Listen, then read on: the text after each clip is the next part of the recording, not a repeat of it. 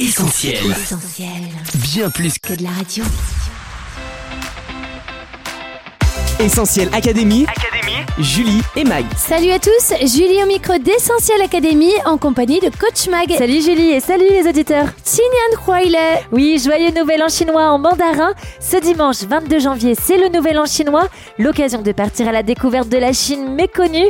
Paysages, nourriture, inventions et traditions. Au-delà des clichés, il y a beaucoup plus à découvrir sur la Chine que vous ne le pensez.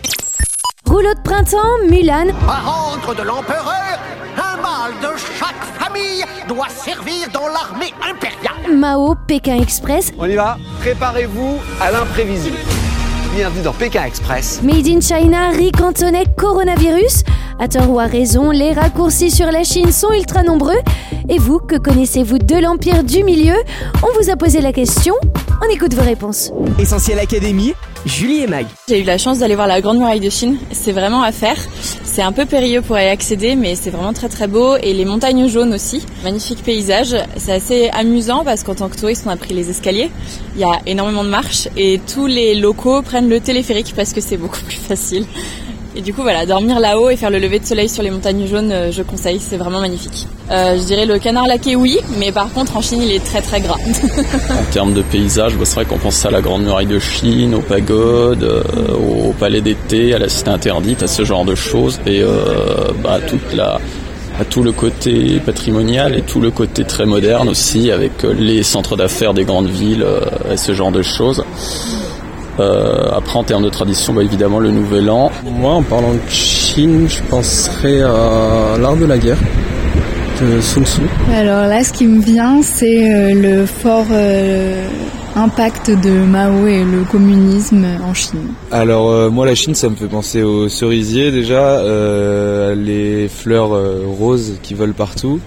Euh, ça me fait penser aussi euh, à la poudre à canon qu'ils ont inventée. Il y a aussi euh, la surveillance de masse, par exemple, la surpopulation, qu'ils sont super nombreux quand même. Après aussi aux avancées technologiques, à la surconsommation aussi, qu'ils produisent un maximum de nouveaux produits tout le temps quoi. Et je sais que la Chine a été un des inventeurs euh, de- du feu d'artifice euh, il y a pas mal de temps. Alors en monument célèbre, euh, je vois en premier la Cité Interdite et la Grande Muraille de Chine. Merci à tous pour vos réponses. Cette année, Mag, le nouvel an chinois se fêtera donc le 22 janvier. Oui, Julie, après une année placée sous le signe du tigre, c'est l'année du lapin que célébreront des milliards de personnes dans le monde.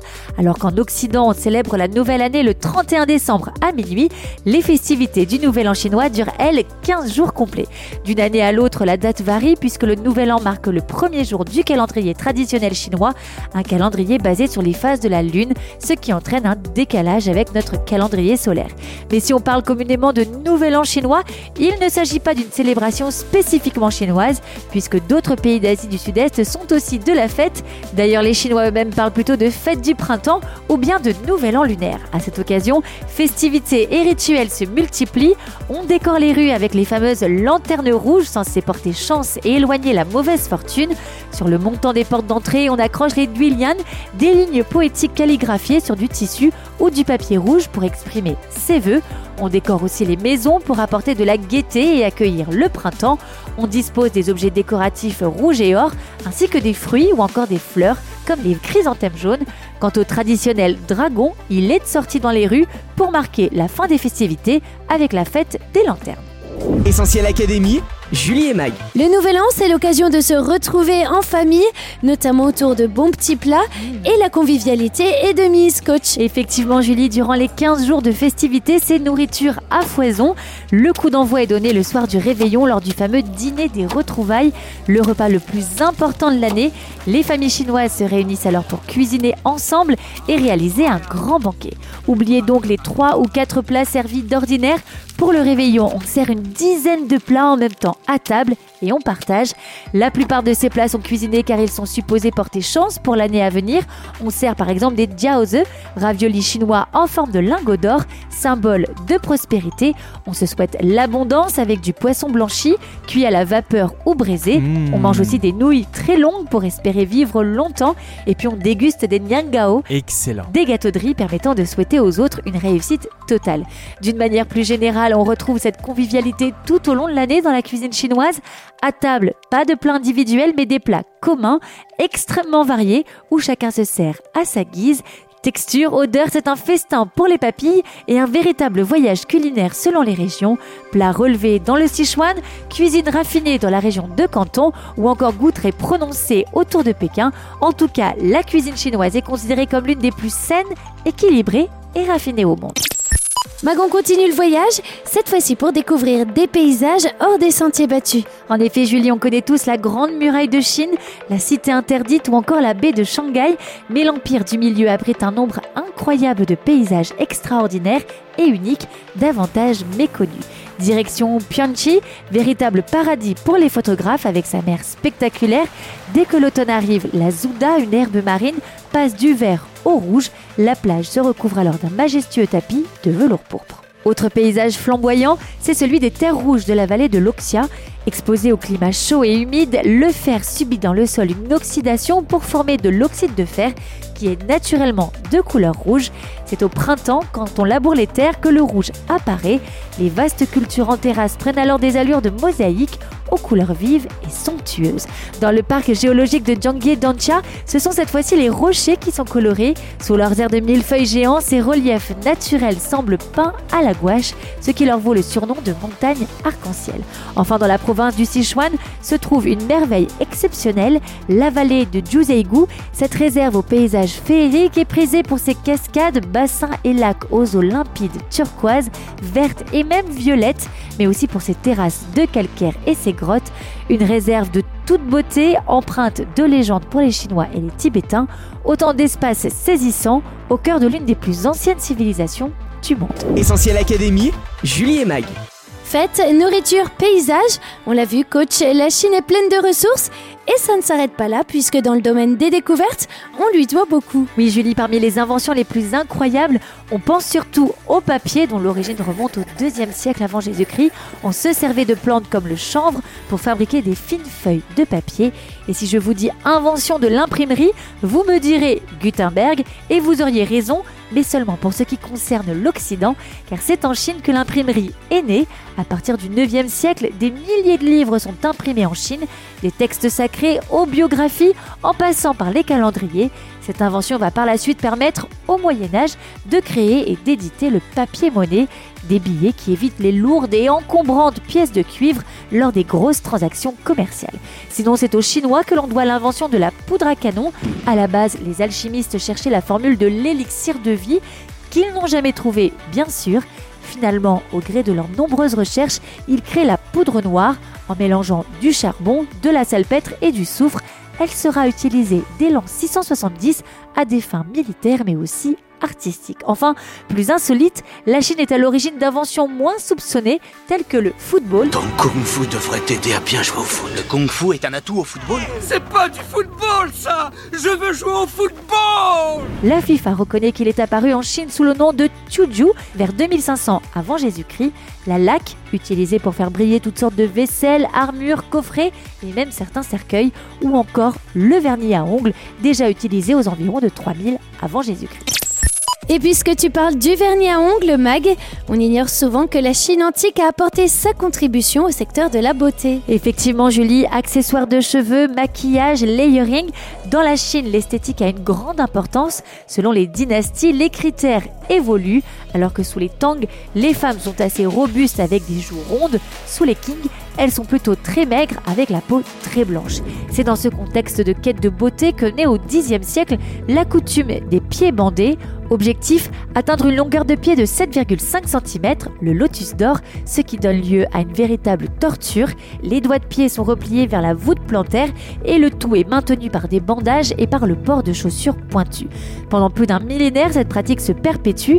Il faut attendre 1912 pour que le gouvernement de la République de Chine interdise le bandage des pieds. La pratique est cependant tellement ancrée dans la coutume qu'il faut envoyer des inspecteurs dans les provinces pour faire appliquer la loi, parmi eux Gladys Elward. Un nom qui ne sonne pas très chinois, Mag, non? En effet, Julie, Gladys n'est pas chinoise, mais anglaise de naissance. Toutefois, son parcours et son engagement extraordinaire vont lui permettre de devenir une figure aimée et respectée encore aujourd'hui des Chinois. Devenue citoyenne de la République de Chine, Gladys Hayward possède même un nom chinois, Awede, ce qui signifie femme vertueuse. Mais revenons au début de cette formidable histoire. Née en 1902, Gladys Hayward est une simple servante qui quitte l'école à 14 ans et qui, après être devenue chrétienne, est convaincue que Dieu l'appelle à servir en Chine.